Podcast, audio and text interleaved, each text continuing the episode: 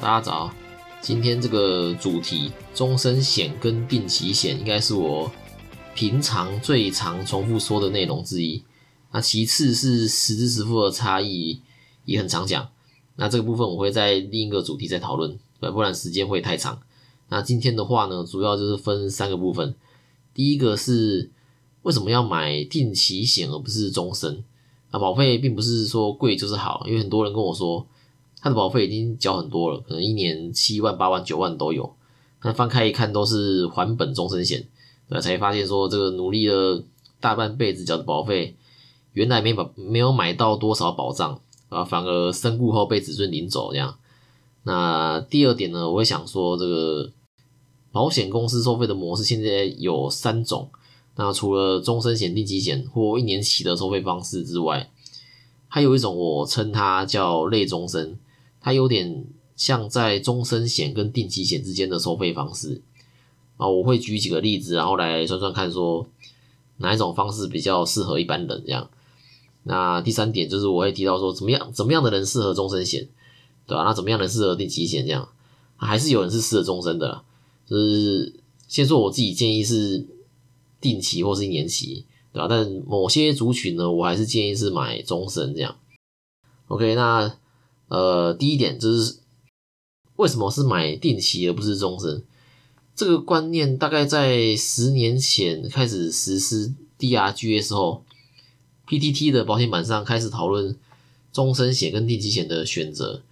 那后来常听到的罐头保单也是从 PTT 上来的啊，我在第二集谁不需要保险里面画的需求分析图呢，也是从这边来的，对，也是从 PTT 上来的。那 p 开始因为不能传图片，所以我传在我的 IG 保险超人，可以去看看。那 DRGS 跟实支实付医疗之后会另外再做一个主题来讲，对。那不建议终身险的原因是之一是，我认为收费太高。那收费高其实不能怪保险公司，因为他要让你保到终身嘛。这里说的“终身”两个字，在不同的呃公司的商品里面会有不同的解释。呃，有些是到九十九岁，有些会到一百一十岁这样。那我们今天用一百岁来看会比较方便。那今天保险公司愿意提供客户愿意提供你保障到一百岁，你觉得他的保费有没有收一百岁？这个当然有嘛，对不对？不然他怎么怎么怎么保证提供保障到那个时候？那假如今天你三十三十岁的三十岁的时候投保二十年期的终身险，等于是把三十岁到一百岁这七十年来的保费加总起来，然后浓缩成二十年要缴完。那你说你说这样子的设计保费能不高吗？但定期险通常只能保到八十或八十五左右，不一定。对，有些会到七十五。那我在这个时候最常遇到的问题，或是最常听到的问题，就是说，万一我活太久，超过八十五岁，哎，不就没有医疗保障了吗？我的讲法通常是，的确，这个活太久是其中一个要考虑的问题，但不是唯一，也不是绝对。既然有活太久的问题，就会有没活那么久的问题。对，所以我们来看平均寿命最公平。以这个内政部的最新公布的资料来看，台湾人的平均寿命是八十点九岁，男生七十七，然后女生女生八十四，看出来这以台湾人的平均寿命八十岁来说，定期险是够用的，终身险保到一百岁反而是用不到的，对吧？更更不要说有些是保到一百一，虽然用不到，但是保险公司还是有收你这段没用到的保费哦。就是假如说你你就到平均寿命就身故的话，对吧？那他还是有收你八十到一百岁这段的保费哦，对，而且他还浓缩成二十年，让你把它缴完，对，让你在年轻的时候就把它缴完。那定期险呢？定期险每年就收你那个年纪该收的保费，三十岁的时候就收三十岁该收的保费，啊，六十岁就收六十岁该收的保费，到八十岁如果还活着，啊，那就依然要收你八十岁该收的保费，啊，那这又是。常遇到的，呃，常听到的另一个问题之一啊，就是我到八十岁了，哪有钱交保费？因为定期险是自然费率嘛，那保费会跟着年纪调整，啊，随着年纪越大，那保费也会越高，这样。那客户都会跟我说，哎，那不就是活到老要缴到老吗？好像永远缴不完。这几个是我常听到的问题，我都会跟跟客户说，你在年轻的时候选择定期险省下的保费，可以再拿去投资股票也好，基金也好，用这些省下来的保费再拿去获利。等到你八十岁的时候，你一定还有钱可以缴。对，而且到八十岁还要缴的话，表示你的身体还很健康，对吧？就是到了八十岁，你都还没有达到豁免的条件嘛，对吧？那呃，这应该也是大家想看到也想要得到的结果吧？因为每个人都会说，我买保险最好不要用到，对，那那正好嘛，八十岁你还要缴，你有很大的可能是还没用到，对吧？这也是你年轻的时候投保的时候想要的老年结果，这是第一点。再来，我们来算。算保费，算算中交保费，看看选择终身跟定期有什么不同的结果。我们以现在热门的重大伤病为例，今天一个三十岁的女性，如果选择缴费二十年保障终身的重大伤病，保额一百万，一年的保费大概是三万八，缴了二十年，来到五十岁，就等于说缴了呃三万八去乘以二十年嘛，就等于是七十六万。这是选择终身的中交保费，如果是选择定期的话，一样保额一百万，一年保费是三千二，那他每五年会调整一次，那他要缴到七十五岁的中交保费，才会跟终身的七十六万一样，对。但如果缴到八十岁呢？那缴到八十岁的中交保费是九十二万七千，这个时候大家大家一定会觉得说，反而是定期险要缴的比较多，诶诶没错。但这个前提是像刚刚讲的，就是你要缴到八十岁。如果你真的缴到八十岁还没用到这条重大伤病的话，表示你到八十岁的时候身身体并没有太大毛病，可以说连癌症都没有。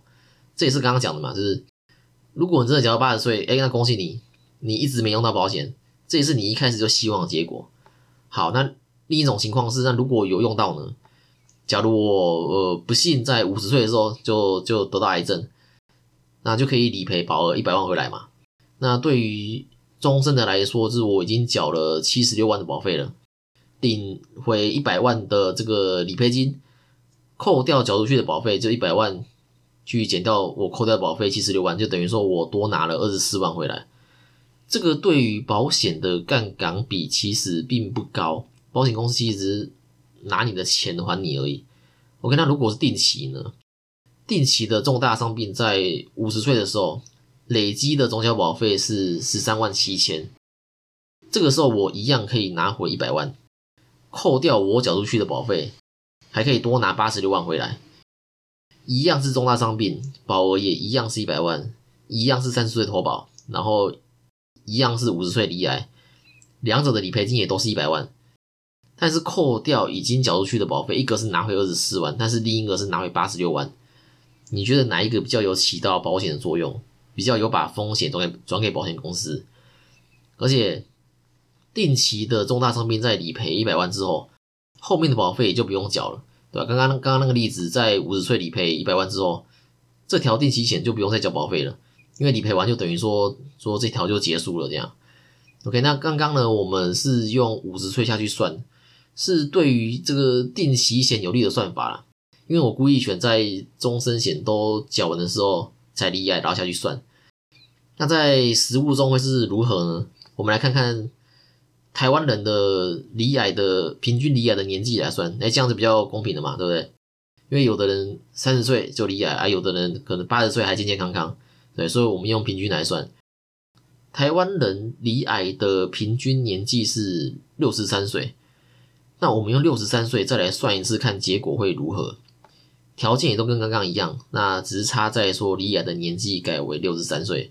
那六十三岁的时候呢，终身险一样嘛，一样是缴了七十六万嘛，因为他他早缴完了，他他五十岁就已经缴了七十六万了嘛。OK，那定期呢？定期的到六十三岁的时候，他的累积中交保费是三十五万，还是比终身的少了快一半哦。那一样的理理赔金一百万，扣掉已经缴出去的保费。终身还是一样是二十四嘛？那定期的就是六十五万，对吧？那这个杠杆比还是比较高。呃，那这边我补充说一下这个这个杠杆比，它就是说你花的保费跟买到的保障的比例算出来的这个数字会是越高越好。我举一个好算的例子，今天一呃不是今天今年一月在全台爆红的那个五百元的防疫神单，只要收到隔离通知就可以理赔十万那个，对吧？那所以我就等于是花五百元就可以买到十万的保障嘛。那杠杆比就是十万去除以五百，那就等于是两百。那杠杆比就是两百倍。用一样的算法来算刚刚的终终身跟定期，那终身的杠杆比就是一百万去除以七十六万等于一点三。那定期的话就是一百万去除以三十五万，就等于是二点八。所以我们可以呃知道说定期的杠杆比是比终身的来得高的，也等于说。我花的每一块钱是买到更多的保障，转出更多的风险给保险公司。我想这才是保险的意义跟功能，也是从业人员的价值所在。那请问你的保单呢？是终身的还是定期的呢？有没有把每一块钱的保费最大化？那如果不知道怎么检视自己的保单的话，保险超人这边现在有在做保单见证的服务，而且不用收费。那我用的保单见证软体也是目前业界公认最好用也是最强大的。这个每年要自掏腰包两千四来买授权啊！如果有需要的话，可以到 IG 跟我联络，或在下方的资讯栏里有我的 Line 可以加我。那在这个疫情期间呢，也可以不用碰面，只需要拍张照片就可以帮你免费做这个保单见证。OK，那终身的真的真的一无是处吗？诶，其实我觉得也没有啦。刚刚刚刚这个终身哦，其实还有一个好处就是它会还本，但是是身故金，就是如果最后真的呃身故了，你都没有用到这笔钱的话，他会把保费或保额退还给你，应该说退还给你的受益人，只是退还给你的子孙，对，这是它的一个优点，只是说看你愿不愿意为了这个优点多花钱就是，我自己认为是不需要了，因为这样就等于说我努力了大半辈子缴的保费。最后其实并没有买到太多保障嘛，那却让却让子孙把身故金领走领走，那为什么不选择一个呃保费更低，那却能买到更高保障的选择呢？这样才是把钱花在自己身上，不是吗？那我在第二集的谁不需要保险里面有提到，越有钱跟越没钱这两个族群并不需要保险，那这两类人并不多，多数人是需要保险，而且是预算有限的，这部分可以去听第二集，我在。我在 IG 也有画出这张需求图，可以到我 IG 去看看啊。我会在上面不定期更新一些资讯，意思是大部分人是适合定期的，只有少部分人才适合终身。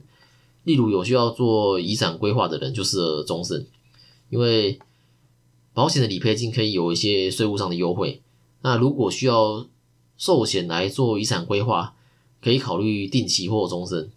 这部分我在第三集寿险什么时候买有提到。今年七月会实施第六回合生命表，寿险的保费会调降。为了身故金而买终身还本的重大伤病，我会建议买定期寿险跟定期的重大伤病，保障一样多，但是便宜很多。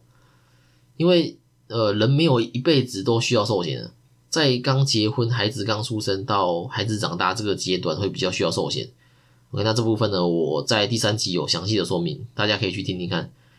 那除了终身跟定期这两种缴费方式外呢，我还有一种我自己叫它叫叫类终身，因为它既不是终身也不是定期，有点在两者之间。那为为什么会这样说呢？因为这个类终身它跟定期险一样是缴到续保年龄为止。那我们用实支付这个险种来看，A 公司的续保年龄。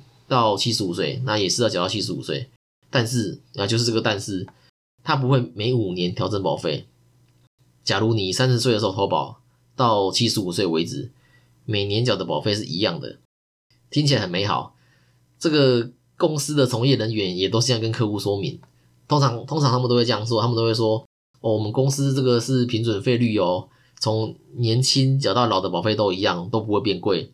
那其他公司的实时支付呢？每五年都变贵一次啊，我们都不会。哦，听到这边有没有觉得很心动？OK，那实际上呢，其他公司每五年都会调整一次，那为什么为什么这间不用？对吧？难道是用了什么魔法？OK，那我们来看看这个这个魔法是怎么变的。那保费不会变的原因，其实是保险公司把你从投保开始的保费到七十五岁的保费全部加总后，平均到每一年。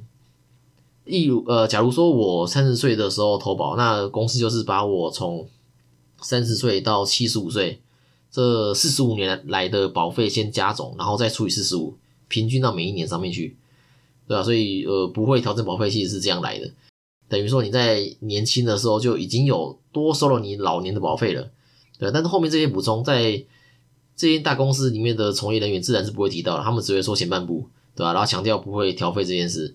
但后面后面这些内容，除非自己愿意做功课，或是有其他从业人员跟你说，不然其实不太会发现。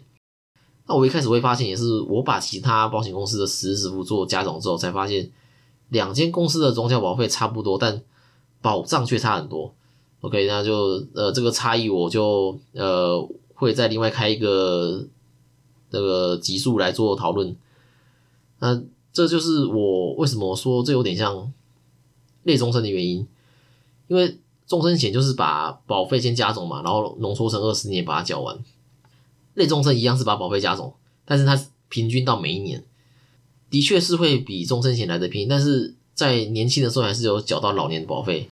定期险则是以你年纪去收费嘛，你不需要去预缴你老年保费，弹性也比较大。